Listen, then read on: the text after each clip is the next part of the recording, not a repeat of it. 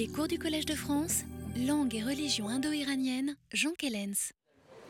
Bonjour mesdames, messieurs. Voici euh, aujourd'hui, avant peut-être euh, lors de la prochaine leçon, euh, aborder dernière fois le problème des gathas d'un point de vue nouveau, qui n'aura donc plus rien d'historiographique. Bah, je voudrais compléter le paysage que nous avons traversé euh, dans cette série de cours, euh, en commentant peut-être d'une certaine façon euh, le problème qui se pose à nous avec les Achéménides. Vous savez, vous avez, certains d'entre vous ont assisté au colloque du début novembre, bien sûr. Hein. quelques commentaires seraient peut-être utiles. Il, faudrait peut-être, j'aimerais donner quelques précisions sur le problème historiographique que nous pose l'Empire achéménide, qui est la première euh, attestation historique euh, de la civilisation en langue iranienne. Bien, euh, comme j'y avais fait allusion en introduisant au colloque il y a maintenant deux, trois mois, le, l'histoire achéménide, qui ne relève pas de moi, bien sûr, hein, ce n'est pas en tant qu'historien que j'aborde cette question, mais le problème de l'histoire achéménide a été profondément renouvelé euh, dans le courant des années 1900, 1980, euh, avec l'organisation qui a été régulière entre 1983 et 1990 euh, de, de workshops, d'ateliers.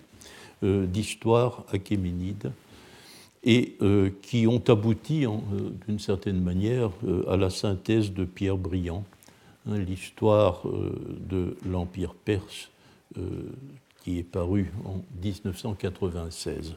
Bon, vous avez sans doute eu l'occasion, dans des années passées, de suivre les cours de Pierre Briand, que Pierre Briand a certainement consacré à la problématique de l'Empire perse et euh, de l'Empire d'Alexandre.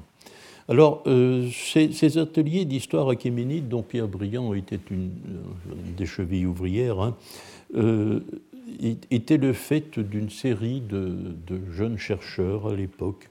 je citerai les noms que vous connaissez sans doute, que vous avez eu l'occasion de voir, soit parce qu'ils ont été les invités ici de Pierre Briand ou les miens il y avait euh, Hélène Sanchizi qui malheureusement nous a quittés, Pierre Briand, Clarisse Ehrenschmidt, Joseph Wiesehofer et aussi Amélie Courte ou Mathieu Stolper. Ce sont des noms qui vous disent évidemment quelque chose. Mais le, projet de ces ateliers d'histoire achéménide était de rendre la problématique à la diversité des sources. Euh, jusque-là, l'histoire achéménide était envisagée à travers le prisme de deux, de deux sources particulières. D'une part, bien entendu, euh, les sources iranologiques, hein, hein, les inscriptions des rois, et euh, aussi euh, le témoignage des auteurs grecs, dont l'un des plus précis et le plus ancien est bien entendu celui d'Hérodote. Alors, les, ateliers d'histoire achéménide avaient, eux, pour projet de rendre la problématique à la diversité des sources, c'est-à-dire euh, d'ouvrir, la question aux, euh, aux, sources en langue assyrienne, aux langues élamites aussi que l'on venait de découvrir, et aussi de tenir compte euh, beaucoup plus abondamment du témoignage de l'archéologie.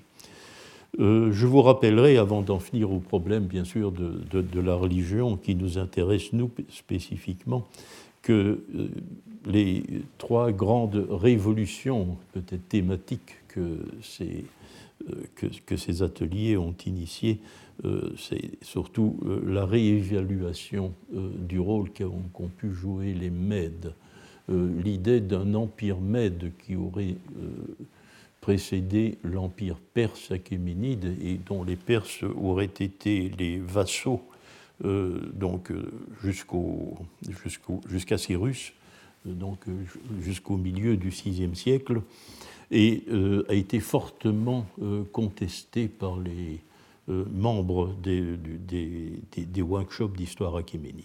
Hélène Sanchizi y a consacré un article célèbre où elle se demandait y a-t-il jamais eu un empire mède?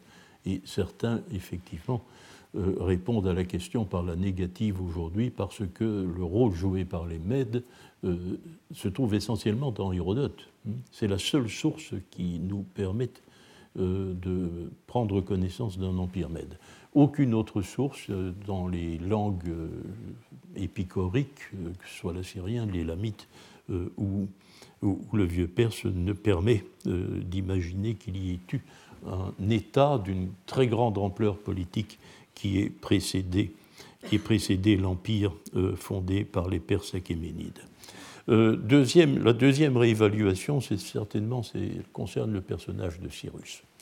on considère que Cyrus est le fondateur de l'empire perse achéménide, qu'il se, libère du joug Mède vers 559. Mais Cyrus, on le sait dans les sources, par les autres sources aussi, se présente comme roi d'Anshan, il ne se présente jamais comme perse. Or, l'Anshan, c'est le haut et l'âme. Il y a une tendance euh, très forte aujourd'hui parmi les spécialistes à considérer que Cyrus euh, n'est pas un perse. Hein. Euh, Cyrus serait peut-être un élamite selon certaines sources. Une, hypothèse encore plus radicale est représentée par Éric Pirard, euh, ça paraît fantaisiste, certains considèrent cette hypothèse comme fantaisiste, mais elle ne l'est pas, car l'onomastique de la famille de Cyrus a des étrangement indiennes. Des apparences étrangement indiennes. Euh, et euh, récemment, Éric Pirard a intitulé un, article, ensuite en espagnol, les, Cyrus, les, premiers, les Perses sont, dit-il, des Indiens car il est en cela à l'ensemble de la tribu perse. Euh, c'est une, une, hypothèse qui repose sur euh, essentiellement des données onomastiques. Je ne vais pas la discuter ici. Euh, qu'il y ait une tribu indienne au Proche-Orient ne doit pas nous surprendre, puisque l'on sait que l'on a trouvé des témoignages de, de, de, religion védique et de langue indienne dans le royaume du Mitanni, c'est-à-dire que c'est-à-dire le royaume du Mitanni est en Anatolie, c'est à peu près dans la région aujourd'hui d'Urfa.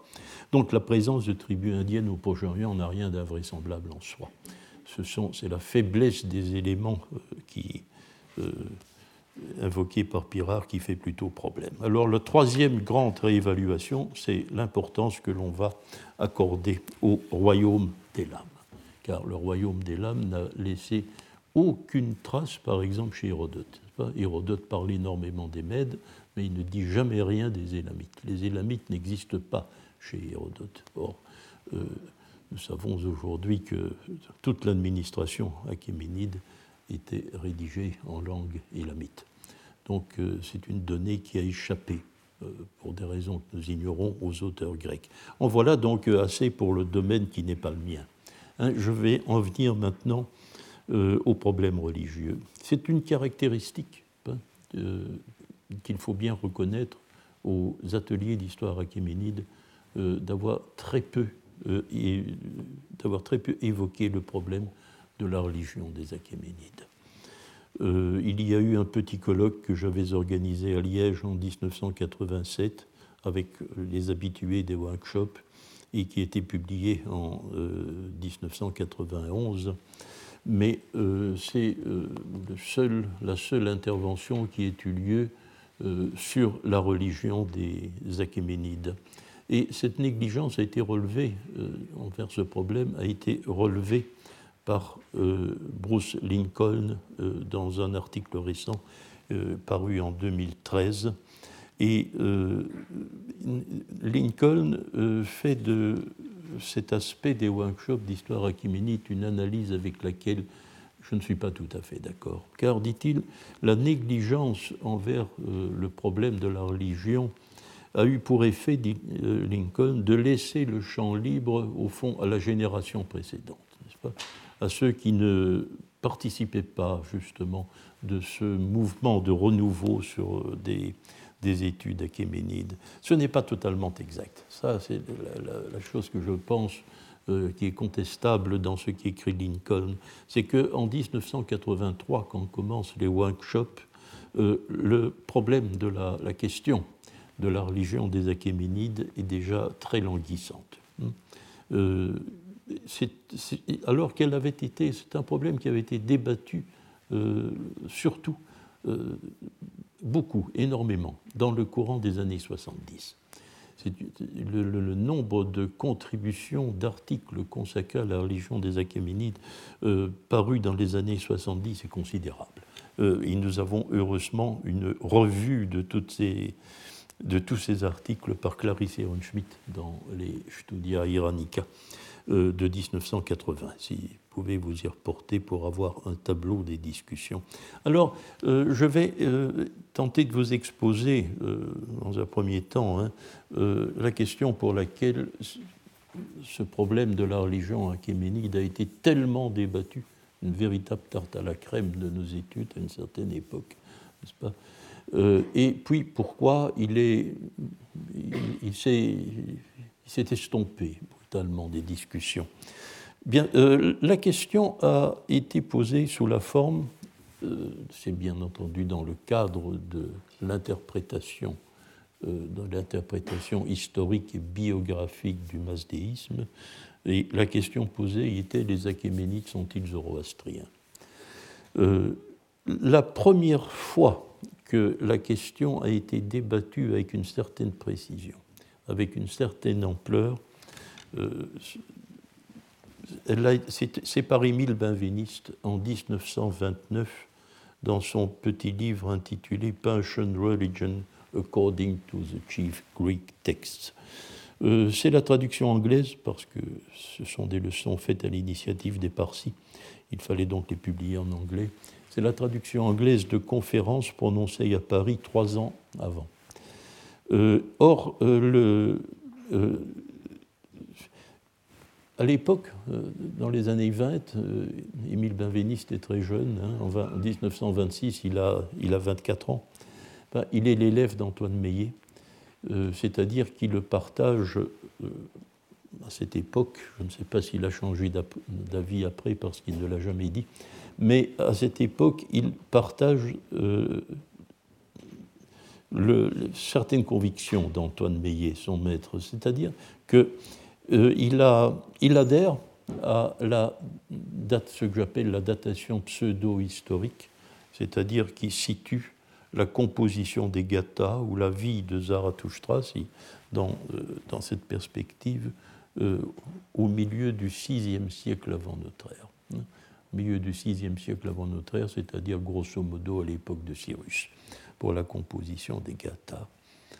Et il situe la composition des textes de l'Avesta récent, textes de l'Avesta récent, au 4e, 3e siècle avant notre ère. Vous voyez que dans le cadre, vous comprenez, c'est très facile à comprendre, euh, dans euh, le cadre d'une telle chronologie, il est pratiquement impossible de dire que les Achéménides sont, comme le dit, on l'aurait dit, Benveniste zoroastriens. Hein.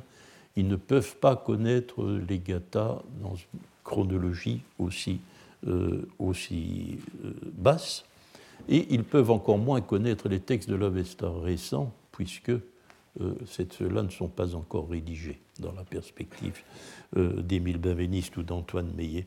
Dès lors, lorsque les Achéménides, lorsque Darius, dans ses inscriptions, dit Ahura Mazda est euh, le plus grand des dieux, mais il est le plus grand des dieux, donc il y a d'autres dieux, ou alors, dit Darius, sont les trois formules, hein, Mazda et les autres dieux qui sont, donc il y a d'autres dieux, Ahura Mazda est le seul que l'on nomme, mais les autres sont là.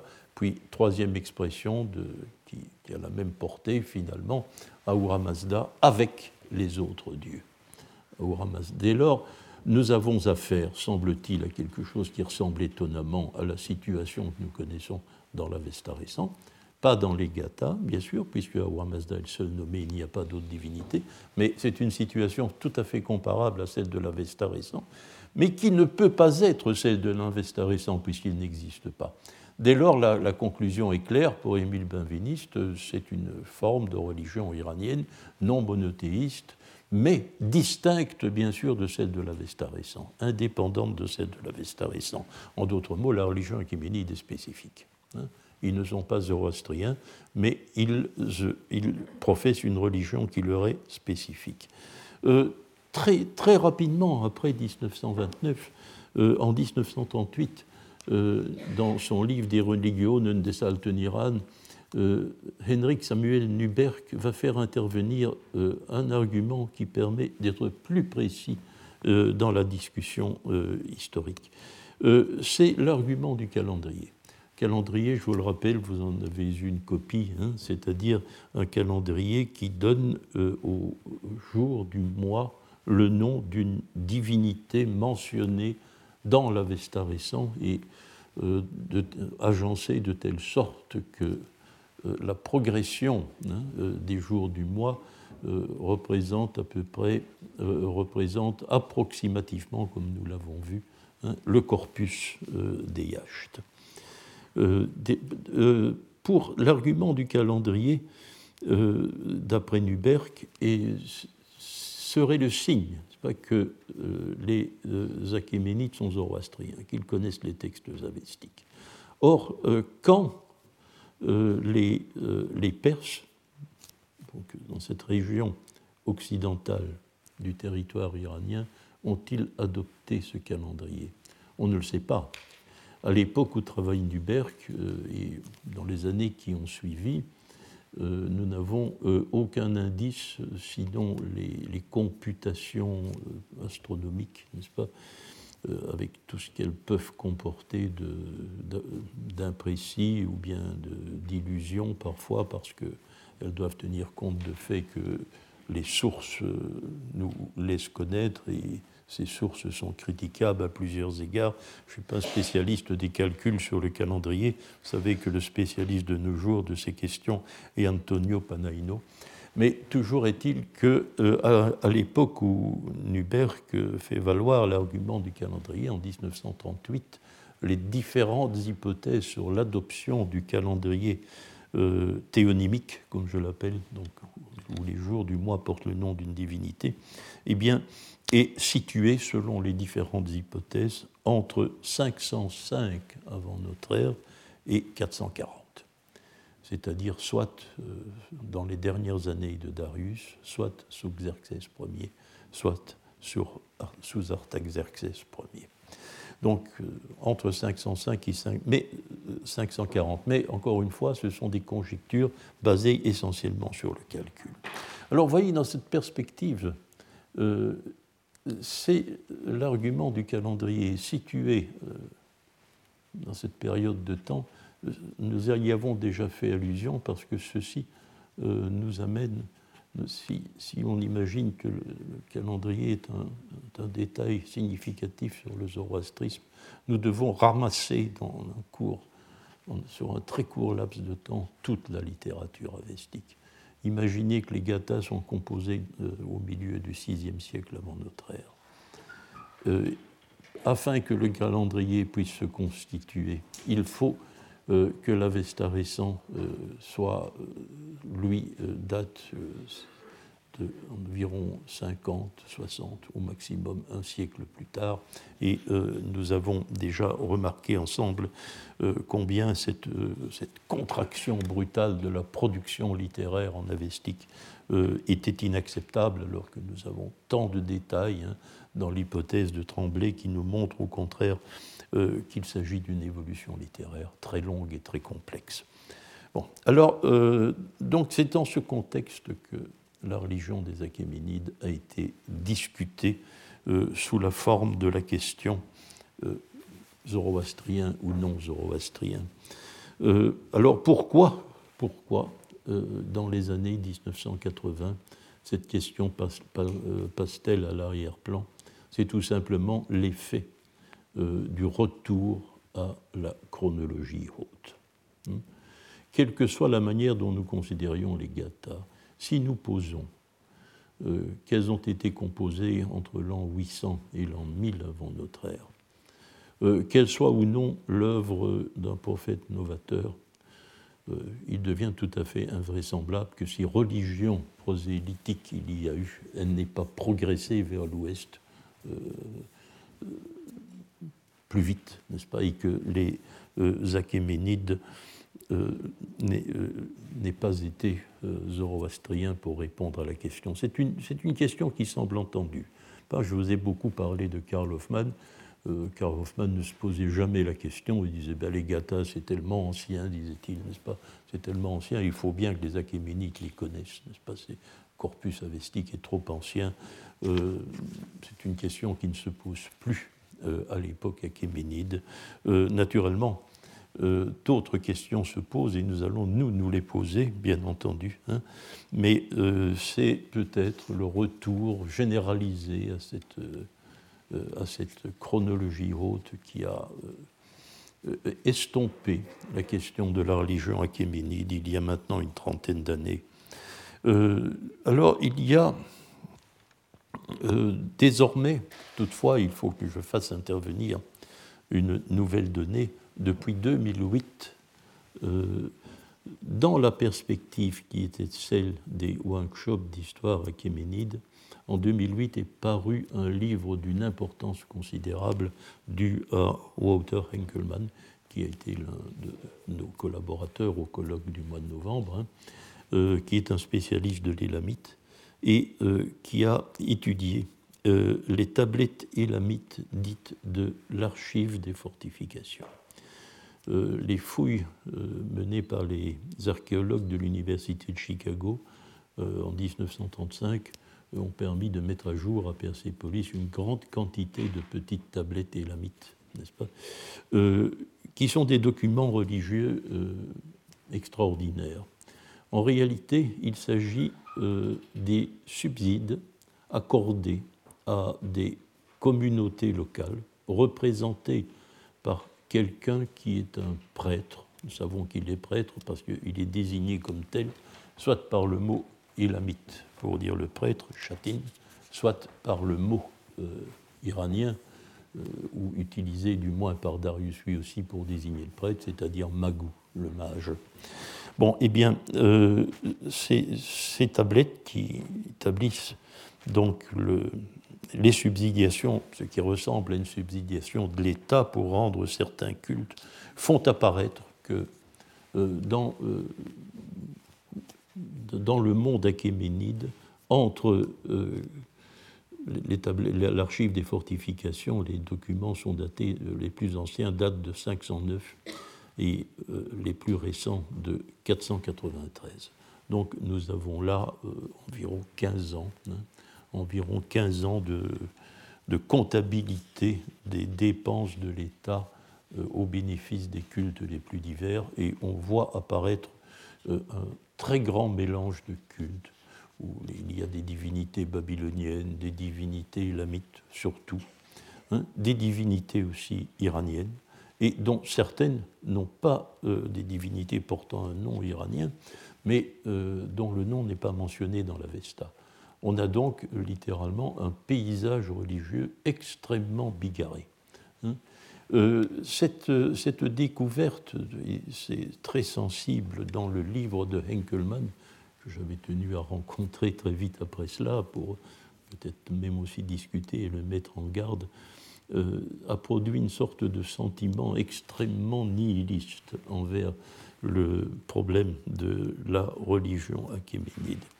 Euh, pour lui, pour, pour Henkelmann, pour, l'homme qu'il était du moins lorsqu'il a rédigé son livre, euh, il valait mieux ne pas poser du tout la question d'un rapport des achéménides, non pas avec le zoroastrisme déjà, mais avec l'Avesta tout court, parce que, disait-il, nous nous trouvons dans un pays, dans l'ambiance du Proche-Orient ancien. Euh, Perses et Ilamites cohabitent dans, les mêmes, le même univers géographique. Semble-t-il, les cultes sont interchangeables. Et euh, voilà la réalité du terrain. Et par contre, dit-il, qu'est-ce que cela peut bien avoir? Et je lui ai toujours reproché cette expression avec les distant Zoroastrians writings. Euh, c'est une expression assez malheureuse. Hein, une expression assez malheureuse que je vais faire marquer, parce que d'abord, on ne peut pas parler d'écrit. Nous savons tous que l'Avesta n'a été mis par écrit que plus de mille ans plus tard. Donc euh, il, est préférable d'utiliser des mots euh, plus exacts, C'est une tradition orale. Hein. Alors, euh, zoroastrien, qu'est-ce qu'on entend par là? Hmm, Je ne sais pas. Il faut déterminer un critère du zoroastrisme pour le savoir. Euh, cela, c'est une autre question. Nous pouvons, nous nous sommes posés aussi. Alors, surtout, il y a aussi le mot distant. Qu'en sait-on Où se trouvait la tradition avestique à l'époque de Darius ou de Xerxès? Quelle était son expansion territoriale? Où les textes constitutifs des liturgies avestiques jusqu'où s'était-il, euh, jusqu'à quelle contrée s'était-il étendu et quelle, tribu avait pu adopter cette liturgie. Mais euh, nous allons donc tenter, nous, c'était bien entendu mon intention lorsque nous avons décidé d'organiser, Céline Redard et moi, le colloque euh, de religion achéménide en début de cette année, mais euh, bien sûr dans une collaboration la plus étroite avec Pierre Briand et euh, Walter Henkelmann. je voulais, en tant qu'indo-iraniste, je ne suis pas assyriologue, je ne suis pas ilamologue, je ne suis pas historien, je voulais simplement faire remarquer que nous ne pouvons pas ne pas poser la question du rapport entre les Achéménides et l'Avesta. Bon, D'une façon générale déjà, n'est-ce pas Ce sont les deux seuls documents iraniens anciens existants. Hein. La constellation documentaire achéménide d'une part, le texte avestique d'autre part. Nous n'avons rien d'autre avant euh, les Ostrakas partent de Nissa, hein, environ 100 euh, ans avant notre ère. Donc, euh, cette, euh, cette, spécificité, cet isolement documentaire pour le monde iranien est déjà une question en soi. C'est évidemment trop large pour être contraignant. Mais euh, il faut savoir que nous devons, nous savons que la tradition avestique, c'est-à-dire la mémorisation des textes et leurs commentaires, ont été assurés à partir d'une certaine date, inconnue bien sûr, en Perse. Ces documents sont donc à un moment donné entrés en Perse. Quand hein? Euh, euh, Pour nous, c'est une question essentielle, pour nous, philologues de l'Avesta, parce que cette, on appellerait ça en économie aujourd'hui une délocalisation.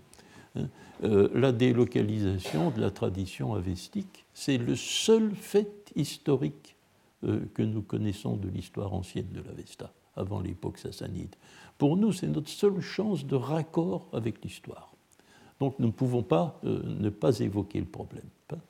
Euh, si nous avons une petite chance de mettre une date sur quelque chose dans l'histoire de l'Avesta, c'est cela. Hein. Hoffman s'y est attaché. Hein. C'est comme cela qu'il a posé le problème en faisant l'hypothèse l'hypothèse, excusez-moi, arachosienne dont, dont, vous parlez. Pour, pour Hoffman, euh, c'est à l'époque de Darius que la tradition avistique a été importée et puis cultivée euh, en Perse.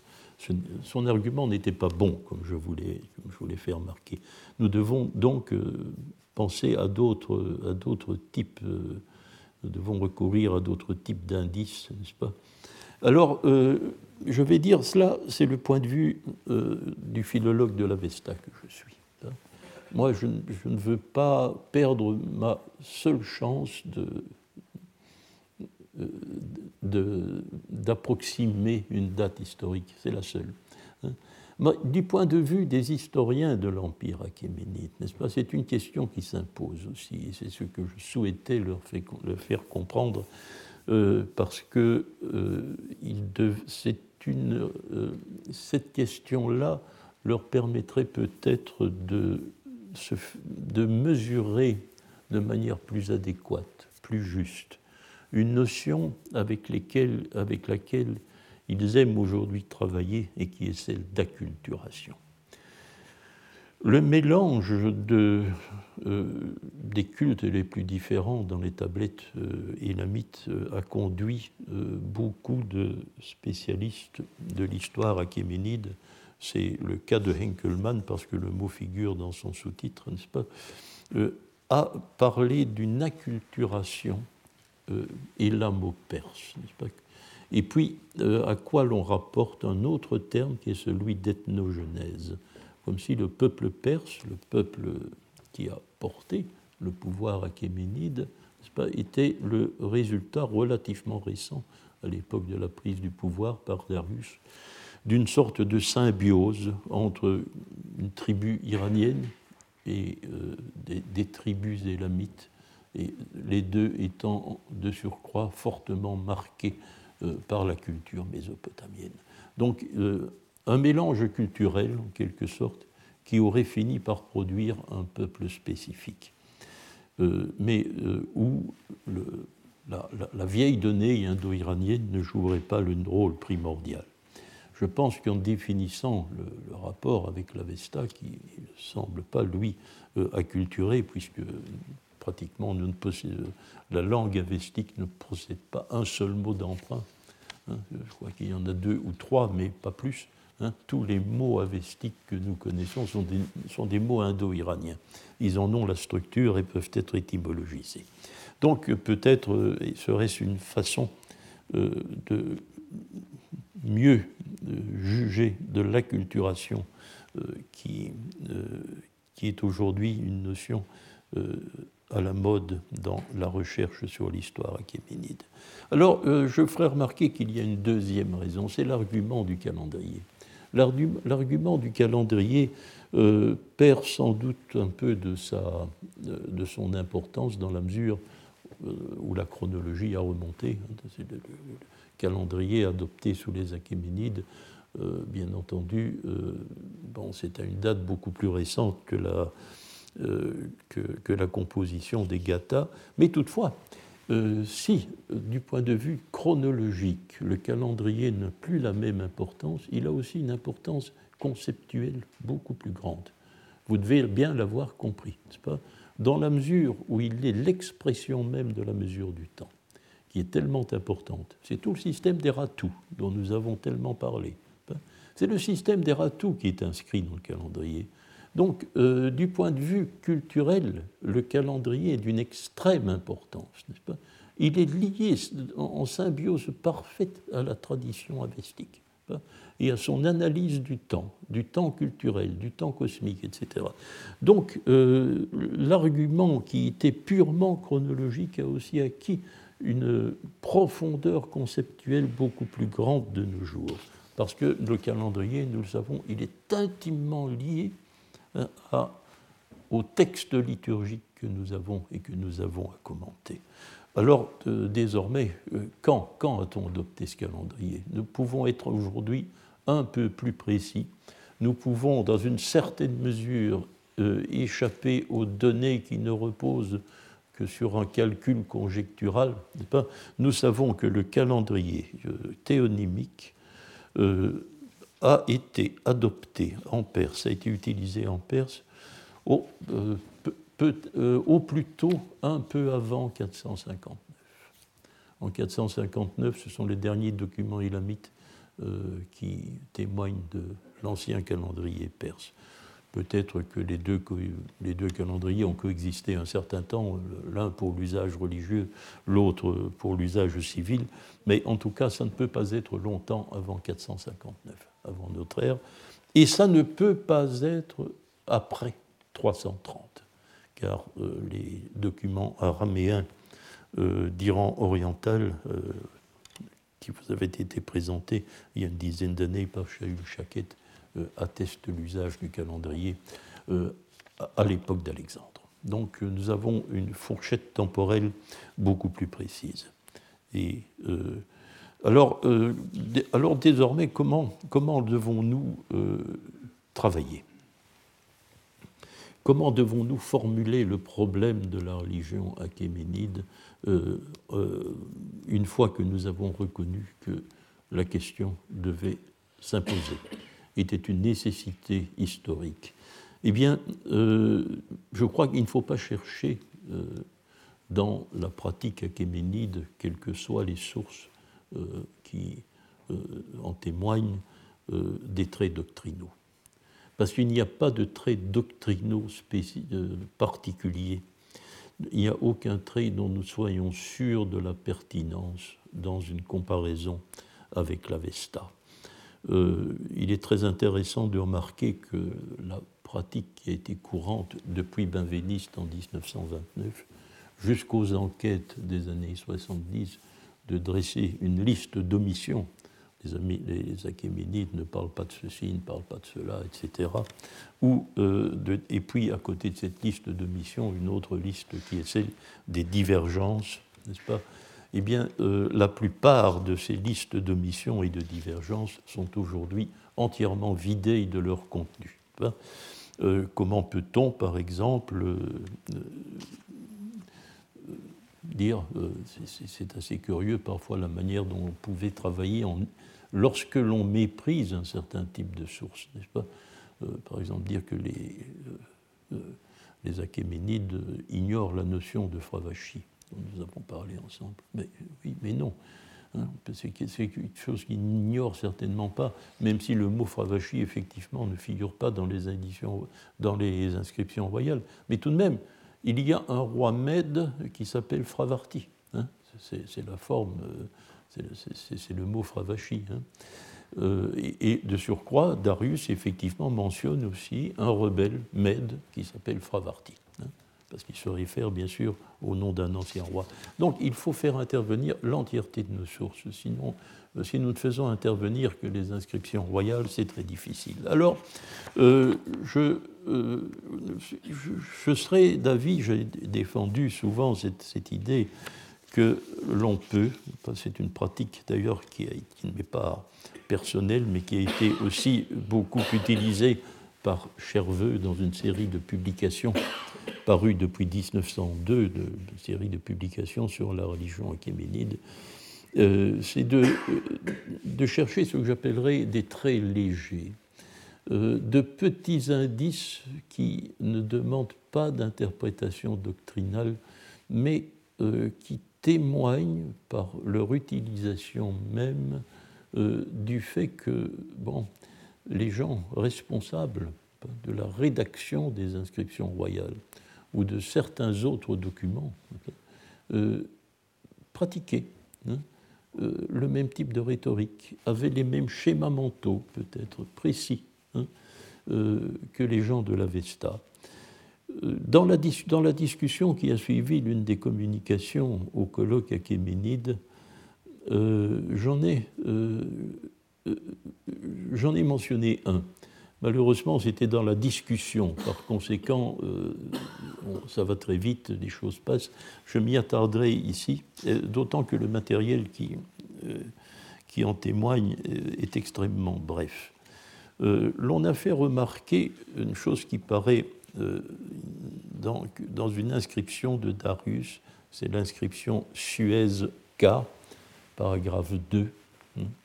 Euh, que Darius lapidairement définit son rapport à Ahura Mazda en deux termes.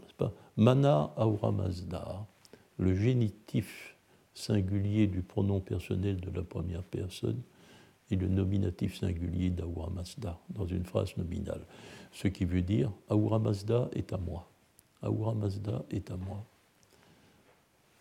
Et, et puis, il renverse la relation immédiatement. Aura Mazda Adam. Hein, c'est le génitif singulier du nom d'Aura Mazda et le nominatif singulier du pronom moi. Je suis Aura Mazda. Hein, la, relation, hein, tout à fait, euh, l'appartenance réciproque. Aura Mazda est à moi, je suis Aura Mazda. Oui, mais euh, la même formule formulaire se retrouve dans l'Avesta. Elle se trouve dans l'Avesta, c'est dans le Yasna 19. Yasna 19, 12 et 13. Euh, Armaï d'Amand. Armaï, on parle d'Awa Mazda. Hein. ça, c'est clair dans le contexte. Bon, je, concentre sur l'expression même. Euh, ses créations sont à lui. les choses qu'il a créées sont à lui. Armaï, datif singulier. Dim dama bio et il est à ses créations. Hein. Ses créations sont à lui, il est à ses créations.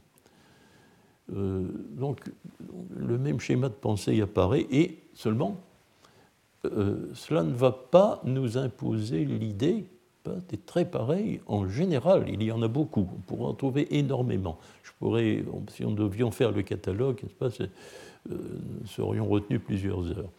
Mais ce, ne sont pas des traits qui nous permettent de conclure que les Achéménides connaissaient le texte avestique et d'une certaine manière le, démarquaient par ces formules-là, parce que ce sont des traits communs indo-iraniens. Et effectivement, le Rig Veda 8, 92, 32, où le, le poète, le chantre, parle à Indra en lui disant Dvam asmakam. Hein, Dvam, nominatif singulier du pronom de la deuxième personne, asmakam, génitif du pronom de la première personne du pluriel. Tu es à nous, tu es à nous. Tavasmasi, hein, génitif singulier du pronom de la deuxième personne, et smasi, euh, le verbe être à la première personne du pluriel. Nous sommes à toi tu es à nous, nous sommes à toi. Donc euh, nous avons affaire à un trait indo-iranien qui veut. Euh, c'est important, bien sûr, pour, euh, pour, afin de, nuancer l'idée d'acculturation. Ça, c'est clair, c'est une, chose claire. Mais ça ne crée pas de lien évident entre le discours achéménide d'une part et l'Avesta d'autre part pas, ce sont des traits indo-iraniens communs, des traits issus de la culture indo-iranienne. Alors, nous avons parlé de cela, bien sûr, euh, lors de la dernière fois. Si nous nous entendons aujourd'hui, plusieurs à le penser, euh, depuis les éditions du Yacht 19, à penser que si il y a un trait zoroastrien spécifique euh, dès une époque ancienne et que ce trait spécifique, c'est la doctrine des millénaires. Mais bien entendu, il n'y a pas de récit de la doctrine des millénaires dans les inscriptions achéménides. Et ce trait spécifique, nous ne pouvons pas en déceler l'existence. Il nous échappe euh, entièrement. Alors, euh, je voudrais revenir ici sur, peut-être, pour tout de même ne pas vous laisser euh, sur une impression entièrement négative. Euh, je voudrais revenir sur une, hypothèse que j'ai émise pour la première fois lors de ma, dans ma communication au colloque achéménide. Nous disposons tout de même d'un témoignage intéressant si nous le lisons à la lumière de notre nouvelle conception de l'Avesta comme une liturgie compacte, euh, liturgie modulaire plus exactement. Euh, c'est euh, la fameuse inscription dite des Daivas que nous devons à Xerxès. Pour la situer historiquement, hein, disons Xerxès, je vous le rappelle, a régné entre 486 et 465. Donc l'inscription date de son règne. Euh, c'est une inscription qui a été découverte en 1935. Hein. donc euh, c'est intéressant aussi à noter parce que euh, Nuberg la connaissait, mais Benveniste ne la connaissait pas, hein, puisque elle a été découverte après son livre. Or, c'est l'inscription qu'on appelle l'inscription des Daivas. car que, nous dit Xerxès? Xerxès semble nous dire, semble témoigner étrangement euh, d'une sorte de, conversion religieuse. On pourrait comprendre le texte comme ça, ce serait tellement facile, n'est-ce pas? Dire, écoutez, euh, il dit, voilà, euh, il y avait jadis que, hein, il ne dit pas oui, il y avait que, les daivas étaient adorés. Moi j'ai dit, on ne doit plus adorer les daivas. Et là où l'on adorait les daivas, nous dit-il, j'ai sacrifié à Ahura Mazda avec l'étrange expression Artacha Brahmani. Hein. Et puis, euh, donc, voici une. Donc, il semble, si nous prenons. Euh, si, nous voulons essayer de comprendre simplement que Xerxès entend substituer un culte à un autre. Euh, étrangement, on n'a jamais compris l'inscription comme ça. C'était une expression, été très simple. Mais on, ne l'a pas fait, car euh, sous l'influence de Nuberg dès 1938, n'est-ce pas, qui a pensé que, en réalité, euh, Xerxès visait un culte étranger. L'identification de ce culte étranger a bien entendu varié. On a pu y voir, par exemple, la destruction de l'acropole d'Athènes, la, la, destruction de certains temples babyloniens. Enfin bon, les hypothèses ont, ont varié, mais on a compris que Daïva était euh, le mot démon, bien sûr, le mot Daïva était employé pour désigner les cultes d'une religion étrangère. Euh, oui, euh, il faut dire que l'inscription de Xerxès, elle a en principe un modèle. C'est une inscription de Darius. C'est la cinquième colonne de l'inscription de Beistoun. Dans la cinquième, dans la cinquième colonne, Darius raconte euh, ce qu'il a fait la deuxième année de son règne. Il, en a donc fini avec le récit de sa prise du pouvoir. Il raconte la première, la première, euh, il raconte la, première année de son règne, la, seconde année de son règne, et euh, elle est marquée par la révolte de deux provinces, les Scythes d'une part, les Élamites d'autre part. Or, dans cette, dans, cette, inscription, Darius, très, explicitement, nous dit que s'il a réussi à venir à bout euh, des deux révoltes, c'est parce que euh, ces gens n'adoraient pas Ahura Mazda et que lui euh, a sacrifié Ahura Mazda et ça lui a permis de, mater ces deux révoltes. Donc voilà, c'est un récit donc, qui est fondé sur la supériorité du culte d'Ahura Mazda. Or, Henkelmann, dans son livre, a beaucoup insisté euh, sur le fait que, en dépit de la similitude que l'on pouvait établir entre la cinquième colonne euh, de Beistoun et l'inscription de Xerxès, il y avait une différence considérable.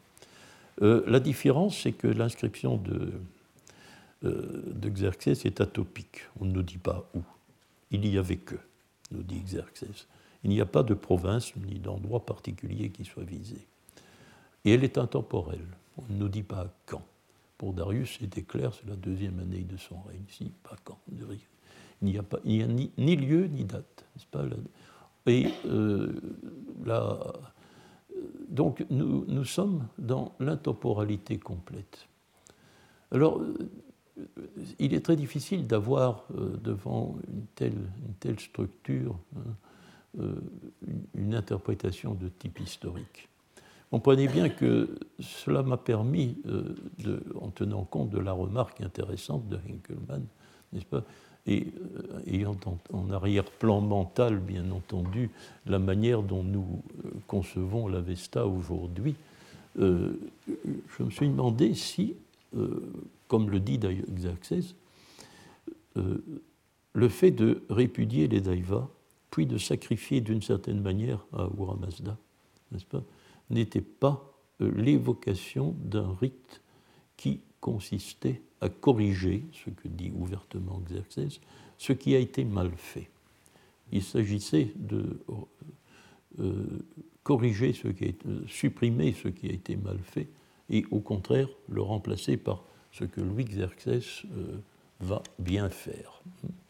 Alors, d'abord, révoquer le culte des Daivas révoquer l'invitation sacrificielle faite au Daiva, comme signifie le terme Paiti Asbayam, hein, et puis sacrifier à Uramazda. Cela pourrait évoquer euh, la structure euh, des rites avec intercalation, d'un sacrifice avec intercalation du Videvdat. Car le nom du Videvdat, comporte le nom des Daivas.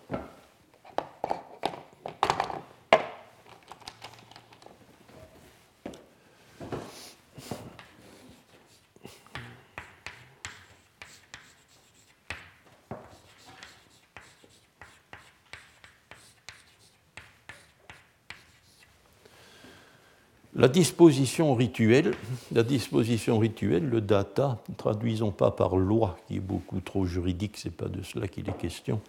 La disposition rituelle, euh, qui consiste très précisément, n'est-ce pas, en disposition rituelle qui constitue des ordres donnés euh, à, à l'optatif présent, bien sûr, c'est aussi, il y a une réalité rhétorique. Donc la disposition rituelle qui vise à tenir les daivas à l'écart. Disposition rituelle qui vise à tenir les daivas à l'écart. Et euh, ce texte intercalé dans l'Yasna, nous en avons souvent parlé, ben, compose donc ainsi compose une cérémonie qui euh, faite de deux volets, un volet déprécatif, on tient les daivas à l'écart, et d'autre part, euh, l'on offre le sacrifice à Mazda Yasna, à Mazda, où l'on se comporte, comme dit le Fravarane, en Mazda Yasna, c'est-à-dire celui qui offre son sacrifice à Ura Mazda. Alors, euh, bon, ceci est entièrement spéculatif. C'est quelque chose qui ne euh, je n'étais pas convaincu de, à 100% de cette, description, de, euh, de cette hypothèse, mais tout de même, il y a un détail qui devrait nous... Plutôt, il y en a deux, un détail positif et un détail négatif. C'est tout de même que dans le nom du Videvdat, il y a data. Hein. Le Videvdat est un data, c'est un texte de disposition rituelle. C'est une ordonnance rituelle. Or, le mot data figure deux fois dans l'inscription de Xerxès. Hein.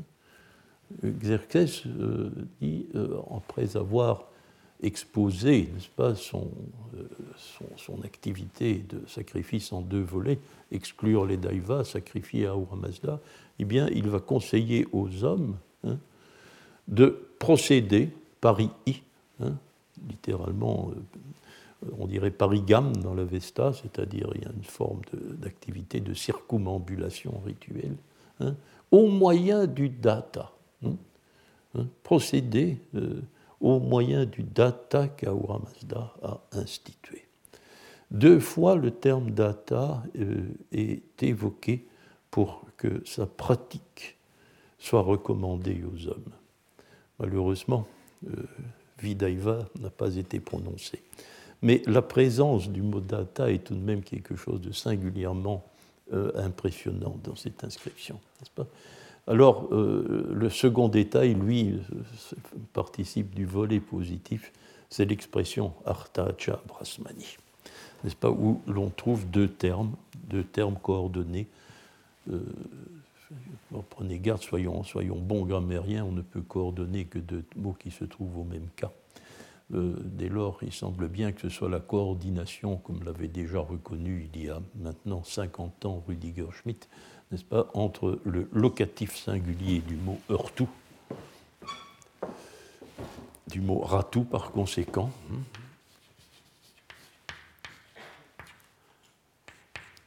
particule de coordination, c'est artou. C'est la forme vieux perse de heurtou, hein, ou ratou, et Barosmani, euh, excusez-moi, Brasmani,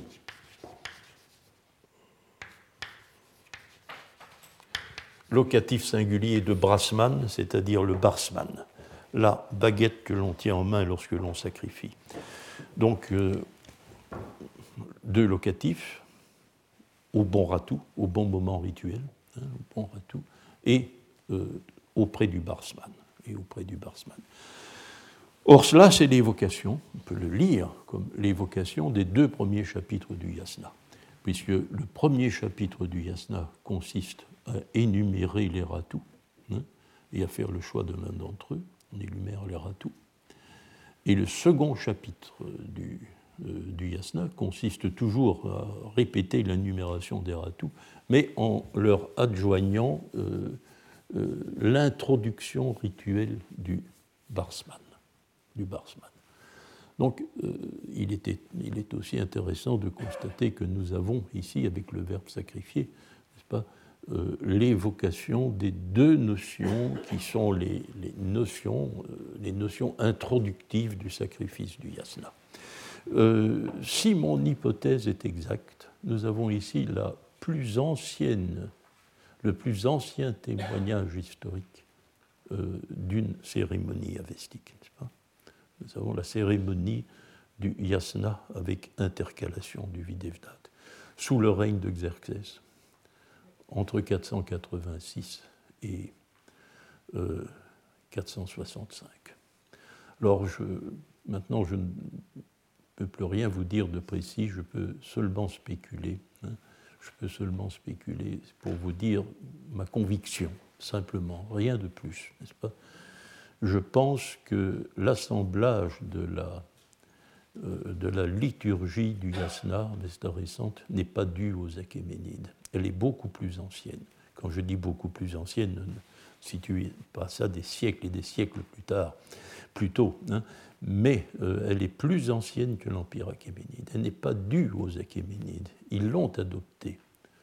Les raisons pour lesquelles euh, ils ont fini, ils ont adopté cette liturgie et en ont fait celle de tout l'Empire, cela c'est une autre question.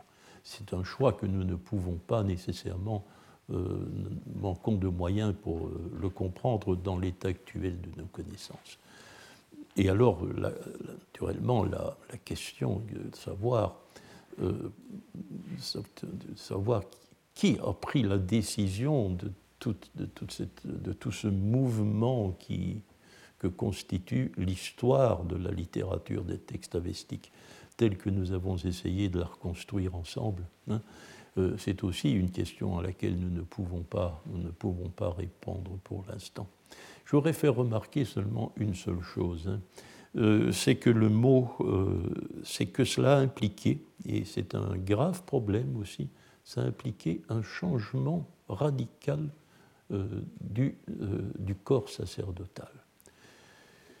Les prêtres avestiques, les atarvanes avestiques, n'est-ce pas, ont disparu hein, et ont été remplacés, au moins dans la terminologie, par les mages de l'Iran euh, occidentale. Peut-être mède, peut-être perse, je ne sais pas s'il y a une différence, mais il y a eu une substitution euh, d'un corps sacerdotal à un autre, donc ce qui euh, n'a pourtant pas comporté une rupture de tradition, mais seulement un changement de la langue de la tradition. À partir de ce moment-là, euh, les textes avestiques sont transmis par des gens dont la langue est le perse. Hein, dont la langue est le perse. À ce moment-là, il y a une discrépance qui s'est introduite entre la langue du document et la langue de ses transmetteurs, de ceux qui l'ont transcrit.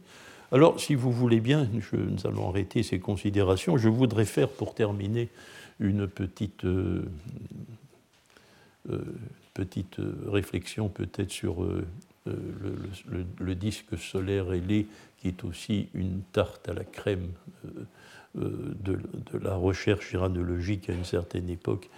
Mais pour vous dire combien je, je, suis personnellement un peu répugnant, ça c'est une idiosyncrasie, à utiliser beaucoup l'iconographie parce que je ne la comprends pas bien. Je connais parfaitement mon impuissance iconographique euh, et j'en tiens compte.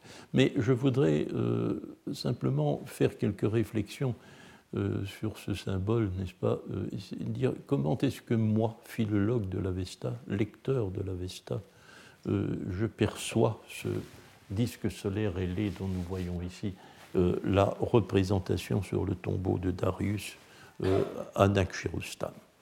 on a posé la question peut-être trop sous la forme qui? Qui est-ce hein?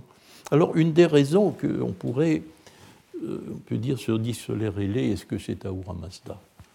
Moi, lecteur de l'Avesta, je sais qu'Ahura Mazda n'est jamais mis en rapport avec un luminaire. Ni le soleil, ni la lune, ni une étoile, ni quoi que ce soit.